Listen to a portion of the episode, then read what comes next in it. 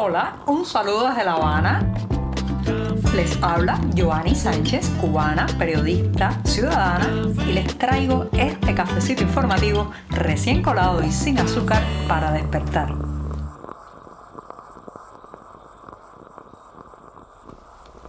Miércoles para salir con el paraguas aquí en La Habana porque la jornada ha amanecido gris, con lluvias y algo fresca en la capital cubana. Una jornada también, bueno, para volver a intentar eh, derribar los obstáculos de la cotidianidad, informarse, sortear la censura y comprar alimentos, que es la gran obsesión nacional. Yo estoy aquí frente a mi taza de café recién colado para darme ese sorbito mañanero y contarles los temas principales de este 25 de octubre de 2023. Así que voy con este sorbito sin azúcar. Después de este cafecito amargo voy a hablar de algo que pues causó mucha algarabía hace unos años y de pronto ha pasado prácticamente al olvido. Se trata de las llamadas plazas o parques wifi o zonas wifi a través de las cuales los cubanos nos conectamos prácticamente por primera vez a internet. Recuerden que fue a mediados del año 2015, después de años y años de presión de la ciudadanía cubana para poder tener acceso a la gran telaraña que el oficialismo se dignó a abrir en algunos puntos de la geografía nacional estas plazas wifi o zonas wifi que eran básicamente antenas de conexión que permitían a los internautas acceder a la navegación web a través de sus teléfonos, de sus laptops o de otros periféricos. Aquello causó un verdadero cisma social. Todo el mundo quería ir a enterarse qué pasaba en Internet, cómo era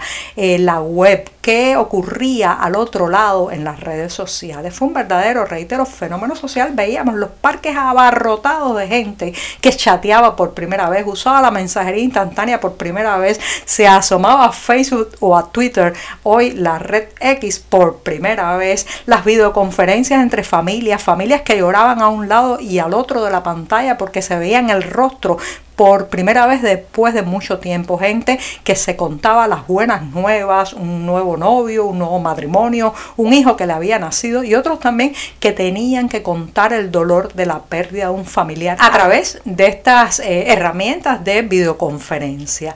Bueno, pues déjenme decirles que pasado el tiempo, si usted transita hoy por algunas de esas zonas wifi más importantes de la isla, específicamente aquí en La Habana, Las Veras, prácticamente desierta. ¿Qué les ha ocurrido? La llegada eh, del acceso a Internet en diciembre de 2018 a los móviles, claro está, mermó mucho la afluencia. La gente prefiere conectarse en su casa, en la privacidad de su hogar, no tener que exponerse a las inclemencias del viento y de la lluvia y del sol allí sentado en un parque prácticamente en la acera. Y por otro lado también los robos, la inseguridad han lastrado mucho la visita a esas zonas wifi porque los casos de gente a las que les quitan el móvil, les ponen un cuchillo del cuello para arrebatarles la y otras tantas tragedias, pues evidentemente eh, han disuadido a muchos internautas de acercarse a esos lugares que por demás han quedado oscuros, no se ha renovado la tecnología, siguen además con un ancho de banda muy precario y por otro los vecinos a los alrededores se han hecho con antenas para chupar toda la señal que puedan y disfrutar esas zonas wifi pero desde el interior de sus hogares. Todo eso y además que el oficialismo al oficialismo dejó de interesarle promover e invertir en esta zona. ¿Saben por qué? Porque ahí confluyen dos de sus dolores de cabeza, Internet y en un conglomerado o digamos una confluencia de personas físicas. Mm, redes sociales y gente, mal pronóstico para el régimen.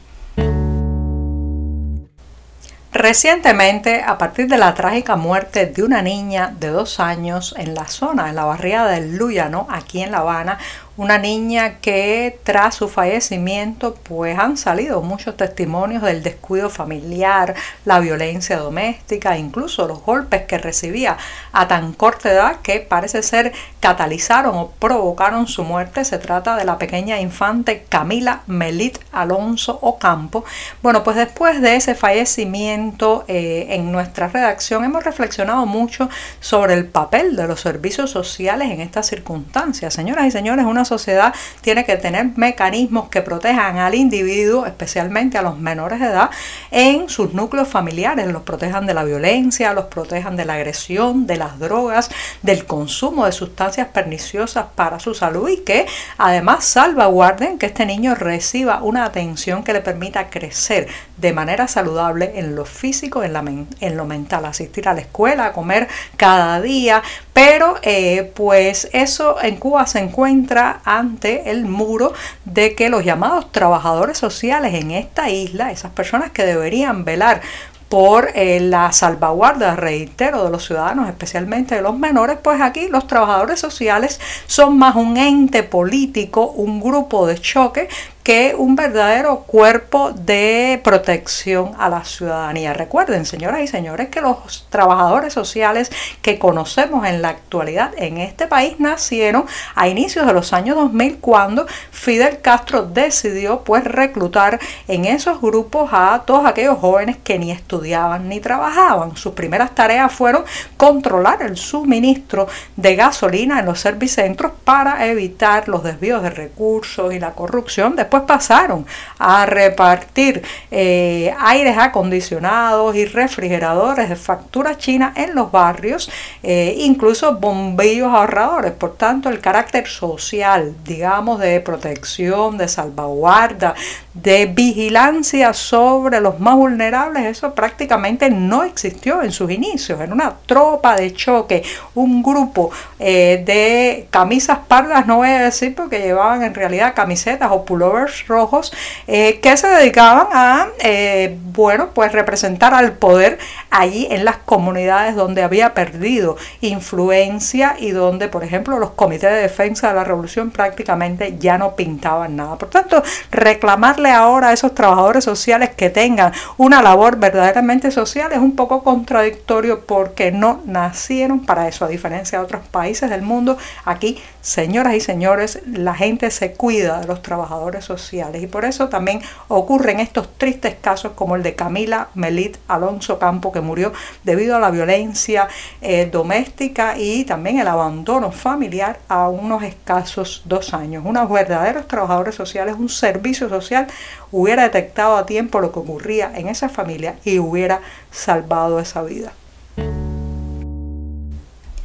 La noticia ha sido difundida a bombo y platillo, pero los bolsillos no parecen estar para tanto triunfalismo. Sí, me refiero a la información lanzada en los últimos días por la empresa Habana Club International, que como saben es una fusión, una gestión a cuatro manos entre la francesa, la compañía francesa Pernod Ricard y el socio oficialista en la isla, que en este caso es Cuba.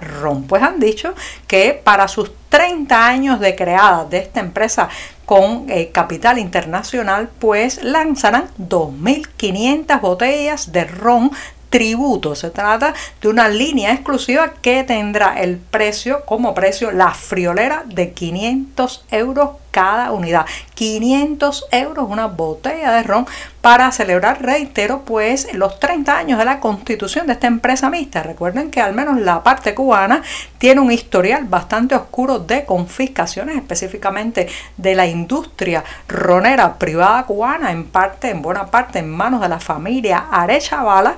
Y bueno, pues a partir de ahí el oficialismo, el régimen cubano se hizo con toda esta producción y bueno, pues la llevó a la quiebra básicamente a finales de los años 80 y 90 hasta que vino el capital francés a rescatar la industria. Lo cierto es que más allá de los tributos, estoy casi segura de que ninguna de esas botellas terminará en la mesa de los cubanos. Primero porque ¿quién podría pagar 500 euros por una botella de ron tributo y por otro porque otras bebidas más baratas han ido desplazando el consumo de ron en Cuba, un país donde el alcohol se convierte también en una manera de evasión social, de crear una burbuja de protección con lo agresivo del ambiente donde los índices de alcoholismo son muy, muy preocupantes, sobre todo entre las personas jóvenes, en provincia, en los pequeños pueblos donde las oportunidades de recrearse, entretenerse son mínimas, bueno, pues el alcohol lamentablemente sigue siendo un protagonista con bastante presencia en la vida cotidiana de la isla, pero ahora viene acompañado de otras bebidas foráneas, como por ejemplo el vodka, que se vende mucho más económico en el mercado informal y también en las redes de tiendas en divisas. Las bebidas destiladas, los inventos, los subterfugios, los experimentos también abundan mucho en detrimento, claro está, de la salud de los cubanos.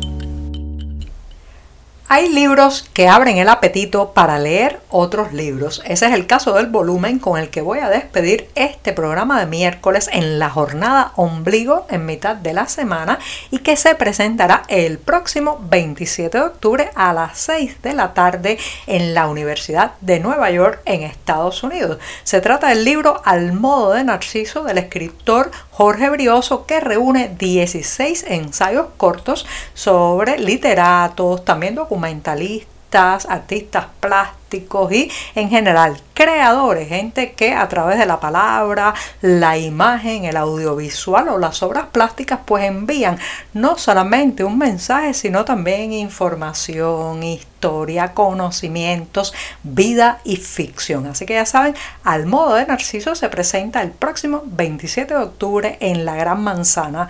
Los detalles, como siempre, los pueden encontrar en la cartelera del diario digital 14 y media. Ahora sí, digo adiós por hoy, pero me esperan mañana mi día preferido de la semana. Muchas gracias. Por hoy es todo. Te espero mañana a la misma hora. Síguenos en 14medio.com. También estamos en Facebook, Twitter, Instagram y en tu WhatsApp. No olvides, claro está, compartir nuestro cafecito informativo con tus amigos.